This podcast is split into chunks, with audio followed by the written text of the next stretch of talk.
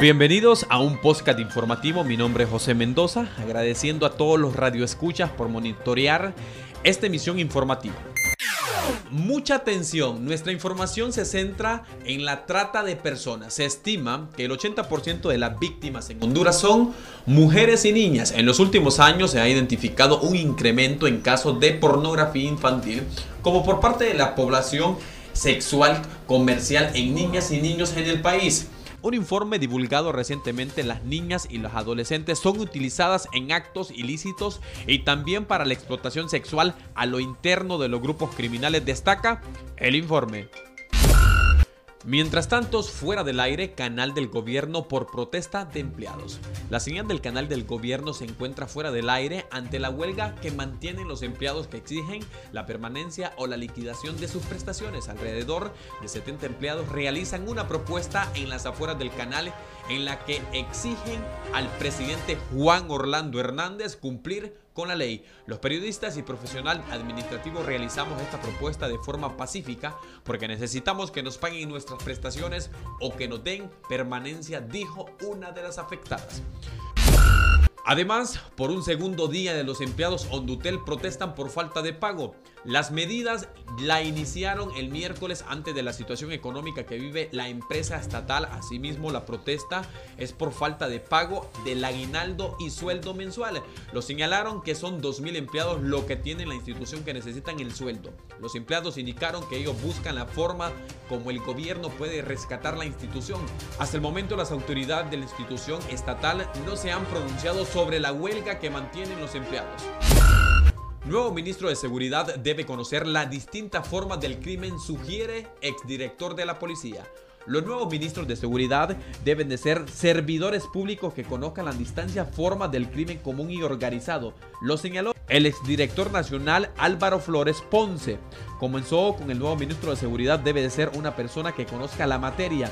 En este segundo lugar debe ser una persona honesta, capaz y que tenga cualidades de un servidor público. Conozca la distinta forma del crimen común para que pueda asesorar y pueda hacerle frente al cargo, expresó. En otras noticias, cuatro municipios del paraíso reportan cero homicidios en el año 2021. En fechas que se reportan un incremento de la violencia y varias ciudades suman homicidios, hay cuatro municipios del departamento del Paraíso que sucede justo lo contrario porque ahí no se reportan muertes violentas. Miguel Carranza, vocero regional de la Policía Nacional, calificó como una gran noticia en los municipios de Liure, San Matías, Potrerillos y Jacaliapa. No se reportaron ningún homicidio durante lo que va en el año de 2021. El agente dijo que se espera que se finalice el año con estas halagadoras cifras y que a esos términos municipales son un ejemplo para el resto del país. En otras noticias, Palmerola recibe primero vuelo de Avianca procedente del Salvador. En mediante Repito, en medio de muchas emociones, el Aeropuerto Internacional de Palmerola recibió este jueves el primer vuelo de Avianca procedente de El Salvador. El avión A319 tocó pista a las 9 y media de la mañana y fue recibido con los bomberos con el tradicional arco de agua. Sin duda, Avianca se convirtió en la tercera aerolínea en llegar a la moderna terminal. El vuelo de retorno al Salvador sale a las 4.36 de la tarde desde Palmerola.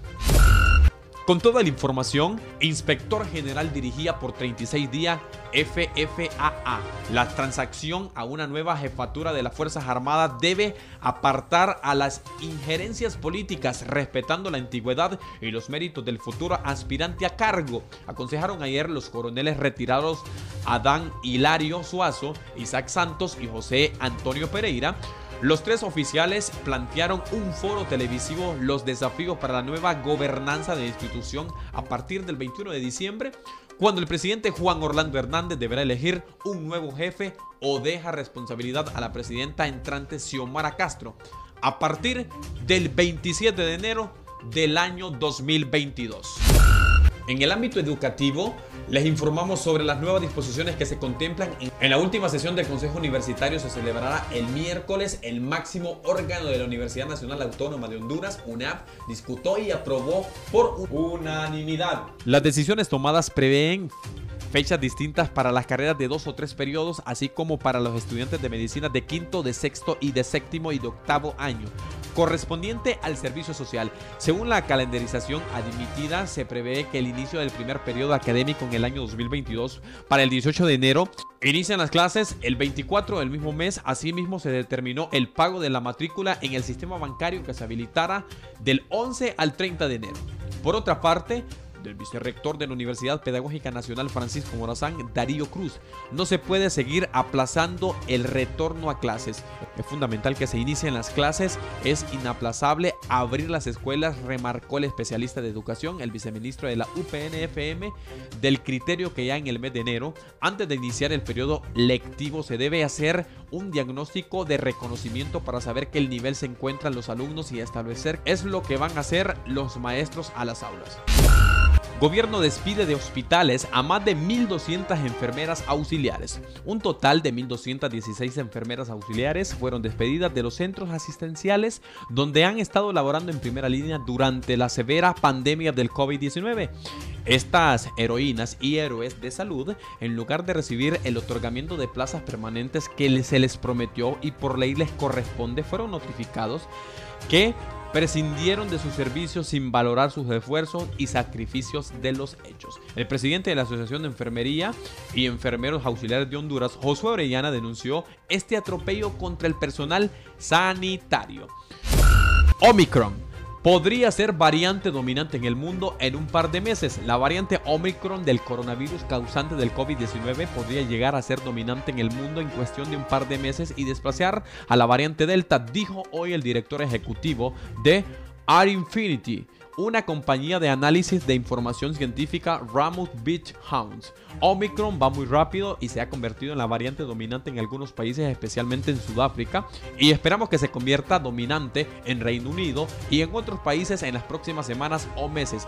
No es difícil ver una situación en la que en los próximos dos meses Omicron se está convirtiendo en dominante de todo el mundo, en vista que ya ha sido detectadas en 82 países. En el ámbito político, le contamos que posible exigirán carnet de vacuna en la toma de posesión de Xiomara Castro de Celaya. La comisión de traspaso designada para la presidencia electa, Xiomara Castro de Celaya, continúa afinando los preparativos para el 27 de enero del 2022, fecha en la que asumirá la presidencia de la primer mujer en Honduras. Sin embargo, aunque el evento esté siendo esperado con ansias por una parte de la población, los integrantes de la comitiva aseguran que no todo podrán disfrutarlo vivo en el Estadio Nacional Tiburcio Carías Andino en Tegucigalpa, puesto que están considerando todas las medidas en el marco de la pandemia del COVID-19 que aún azota el país. Redondo sería nuevo presidente del Congreso y de esta manera el Partido Liberal honrando el compromiso adquirido con el Partido Salvador de Honduras. También se confirmó que según las negociaciones entre la bancada, Redondo fue que se ganó la mayoría de votos de los que apoyan que un libre sea el que dirija el poder legislativo por lo que se confirma que Redondo como presidente del CNE le entregaría a Xiomara Castro la banda presidencial.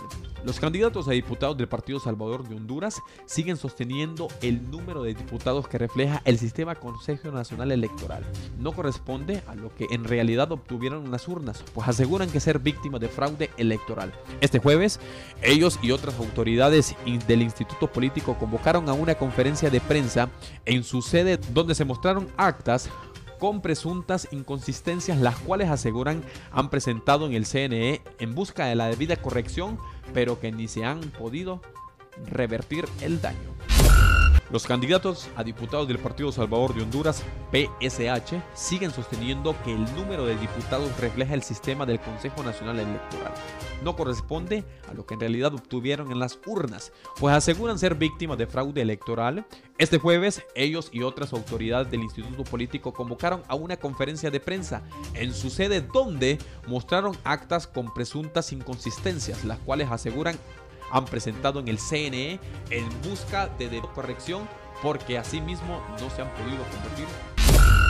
En los deportes, Real España anuncia precios oficiales de la boletería para la final de vuelta. La directiva del Real España oficializó lo que es este jueves los precios de la boletería de la gran final de fútbol hondureño a disputarse el 23 de diciembre en el Estadio Morazán de San Pedro Sula. La vuelta de la final de torneo Apertura del 2021 al campeón de fútbol hondureño Olimpia. Ayer los precios de la boletería para el partido de ida el domingo en Tegucigalpa. En otras noticias, Cristiano Ronaldo y Portugal jugarán contra España, así quedaron los grupos para la nueva edición de la Liga de Naciones. España, vigente subcampeón, tendrá principal amenaza a Portugal de Cristiano Ronaldo en el grupo 2 de la primera categoría de la Liga de Naciones de la UEFA en 2022-2023 que completan Suiza y República Checa. Según el sorteo efectuados este jueves, el astro luso del Manchester United será por lo tanto el gran rival de la Roja en una competición que los españoles nunca han ganado. Muchas gracias por estar en una edición de noticias. Mi nombre es José Mendoza. Les espero en otra ocasión.